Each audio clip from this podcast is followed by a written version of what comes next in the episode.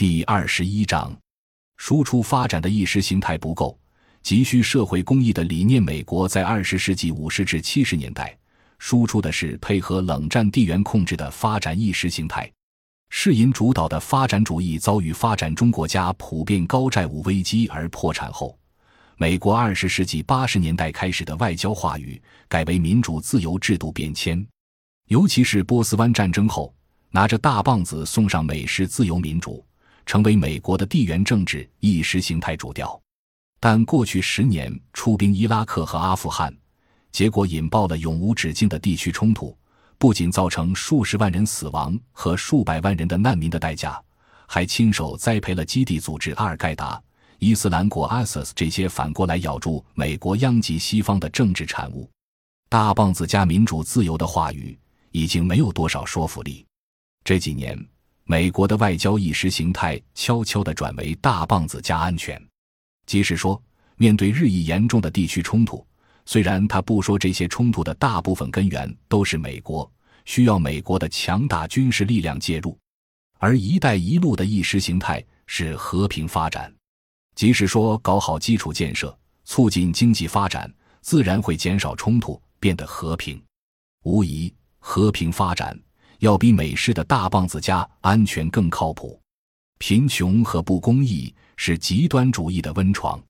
但输出基建的发展主义也有可能导致区内各种社会问题爆发。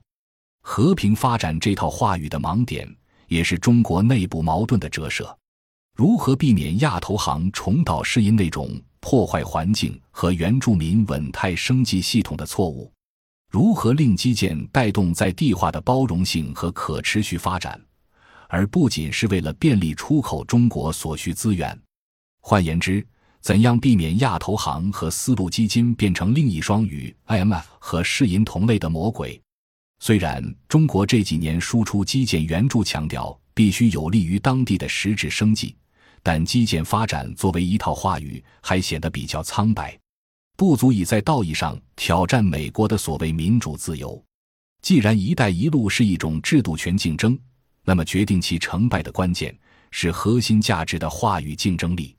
中国必须形成一套内生性的社会公益论述，来应对二十世纪八十年代以来已经在世界上占据统治地位的民主自由话语及其外推的制度变迁软实力。当然。如果中国内部正在以城市化吸纳过剩产能而不顾乡土文化及资源环境，官方面临三十年发展主义所带来的贫富分疏、环境恶化、腐败不义、道德伦理崩坏的严重社会矛盾而束手无策，我们怎样有信心这套基建发展主义的话语在海外会有说服力呢？发展生态文明只能建基于多元化社会的包容性和可持续发展之中。而构建和谐社会，也只能建立在符合公益的社会财富分配之上。可见，如果中国缺乏一套内生性社会公益的论述，输出基建发展主义，不足以挑战西方的自由民主意识形态话语。我们团队的各研究课题，例如乡村建设、社会冲突缓和机制等等，也必须有这个高度的思想意识。必须把我们的知识生产提升为一套可以输出的中国或乡土社会，是社会公益论述，才可以把“一带一路”上升为具有全球意义的战略性话语。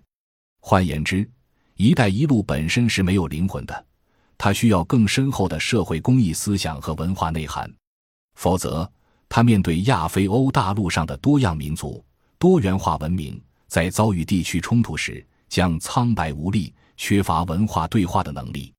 只有过剩产业和金融财力，而缺乏深厚的社会公益理念和丰富的文化多样性视野，在本国连生态文明战略都难以落实，连真正的内生性和谐社会也建设不了，还能齿言什么东方复兴、和平崛起？更遑论可以输出足以改变世界的实践。综上，中国推进“一带一路”的成败在于话语权。当前急需内外兼修，自行谋变。本文源自温铁军科研团队集体讨论，由香港岭南大学群方文化研究及发展部研究员、西南大学中国乡村建设学院特邀研究员黄德兴执笔，是国家社科基金重大项目，作为国家综合安全基础的乡村治理结构与机制研究项目编号十四 ZDA 零六四的子课题：全球化进程中的国家安全国际比较的阶段性成果。本文原载于《世界》第八百七十号，二零一五年六月，日本岩博书店。感谢您的收听，本集已经播讲完毕。喜欢请订阅专辑，关注主播主页，更多精彩内容等着你。